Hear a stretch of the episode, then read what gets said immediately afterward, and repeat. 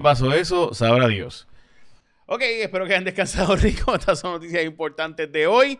Eh, vamos a noticias con calle, noticias importantes de hoy, no sin antes decirle que oficialmente tenemos el foro de los candidatos a la gobernación sobre corrupción, es conmigo, y es este próximo jueves en Telemundo a las 8 de la noche. Ya confirmaron todos los candidatos a la gobernación. Eh, les voy a ser bien honesto. Eh, la verdad es que fue, nosotros queríamos hacerlo tipo, un tipo formato de debate, foro, pero con un town hall meeting tipo debate. Eh, los candidatos eh, confirmaron básicamente casi todos ellos, excepto uno de los candidatos, eh, y voy a decirlo, fue Charlie Delgado Altieri, pero que pues eso no viola nada, ¿no? Así que ellos nos habían dicho desde un principio que no. Cuando entonces cambiamos el formato a hacerlo más tipo entrevistas, y ahí nos dijeron que sí todos los candidatos, así que finalmente eh, tendremos un foro anticorrupción en Telemundo mañana a las 8 de la noche. Eh, debo decir que también Pierluisi nos había planteado, nos había dicho que sí, eh, pero que también prefería un foro. y eso fueron básicamente lo, Pero realmente, de nuevo, va a ser un foro, no debate, el próximo jueves, o sea, mañana a las 8 de la noche por Telemundo, pero va a ser tipo entrevista. Vamos a presentar paquetes sobre eh, historia la de corrupción en Puerto Rico, cómo nos ha afectado la corrupción, cuánto nos ha afectado la corrupción. La Contralora ha planteado estudios sobre cuánto nos afecta la corrupción eh, anualmente en Puerto Rico, así que pendiente que de nuevo en Telemundo, mañana a las 8 de la noche tendremos esa conversación con el pueblo de Puerto Rico y con los candidatos a la gobernación.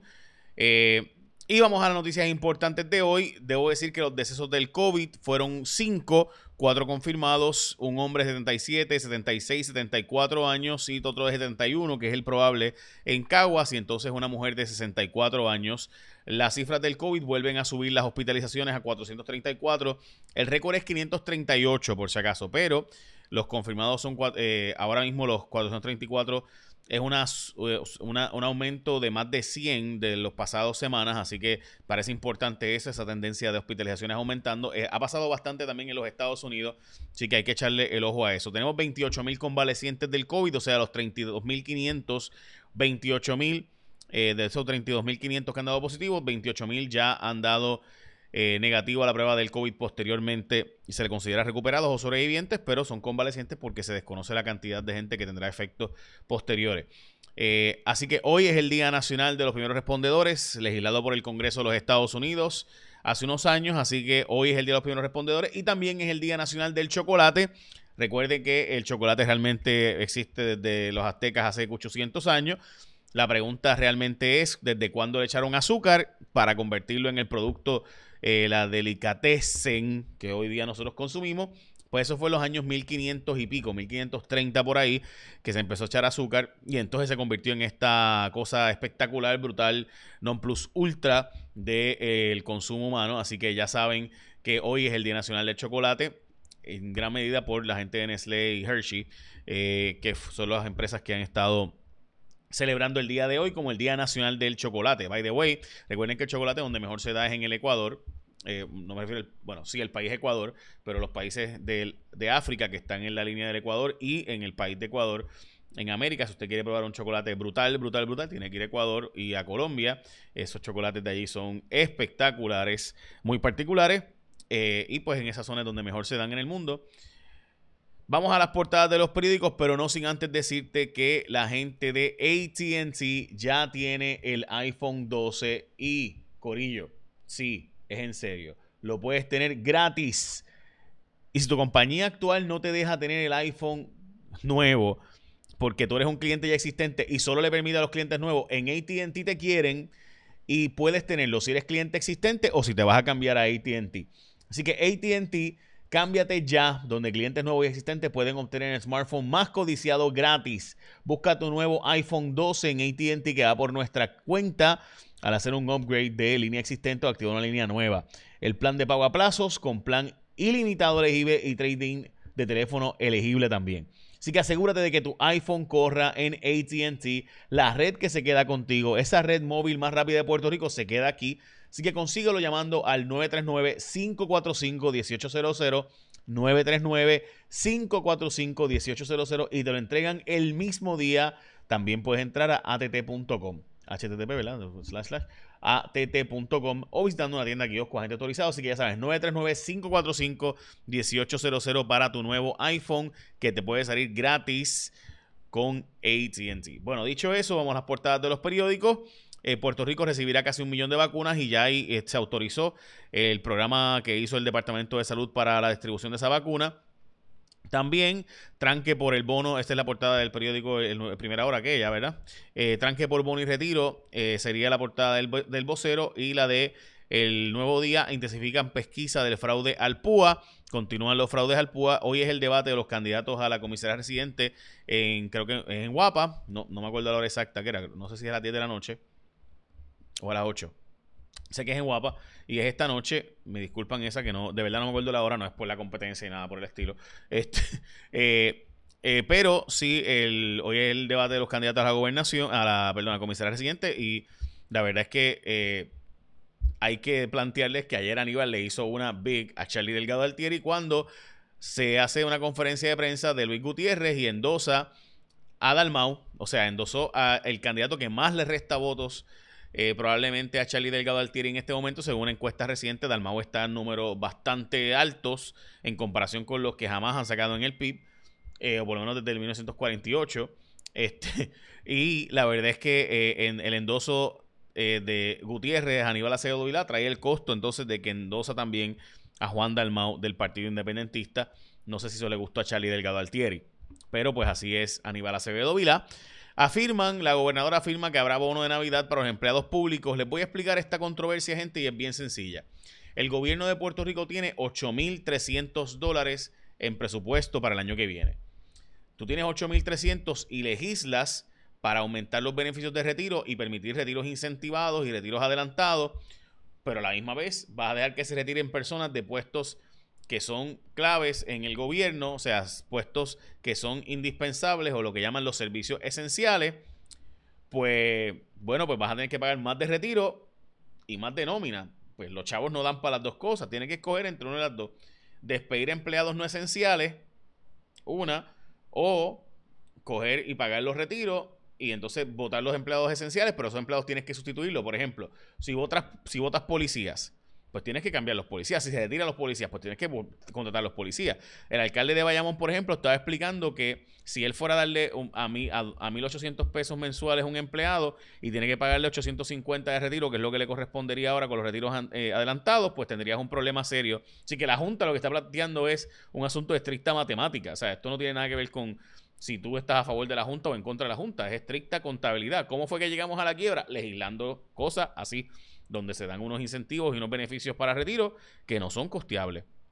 Bueno, eh, yo de verdad que para mí eso, es eh, contabilidad básica, finanzas sencillas. Eh, sigue la tirada entre rojos y azules en medio del conteo de votos.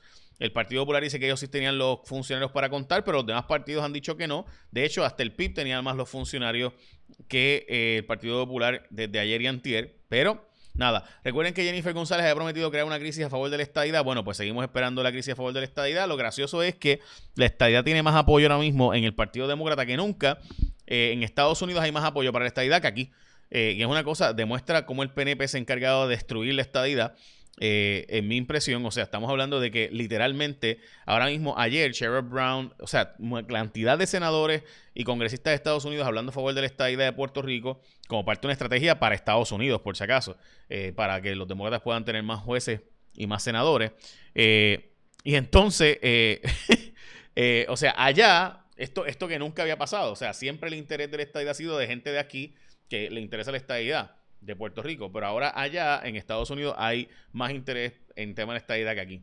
Eh, para que ustedes vean cómo las cosas cambian en las noticias es dramático. También hablando de ayudas de allá y acá, un programa de ayuda de FEMA no cumplió con lo prometido. Y esto es sumamente triste porque se prometió, esto fue para el verano del 2018, se prometió que iban a, traer estas organizaciones sin fines de lucro, que iban a ayudar a la gente a poder conseguir más fondos y más resolver sus problemas del huracán María, pues lo que resultó ser es que eh, básicamente pasó lo contrario. O sea, estas instituciones eh, no cumplieron con lo prometido, llegaron un montón de entidades, montaron un montón de kioscos de corporaciones supuestamente sin fines de lucro, dieron un montón de falsas representaciones Eh, y pues básicamente se acabó el programa y las ayudas fueron mínimas, pero los sueldos y salarios que se ganaron esa gente fue un billete.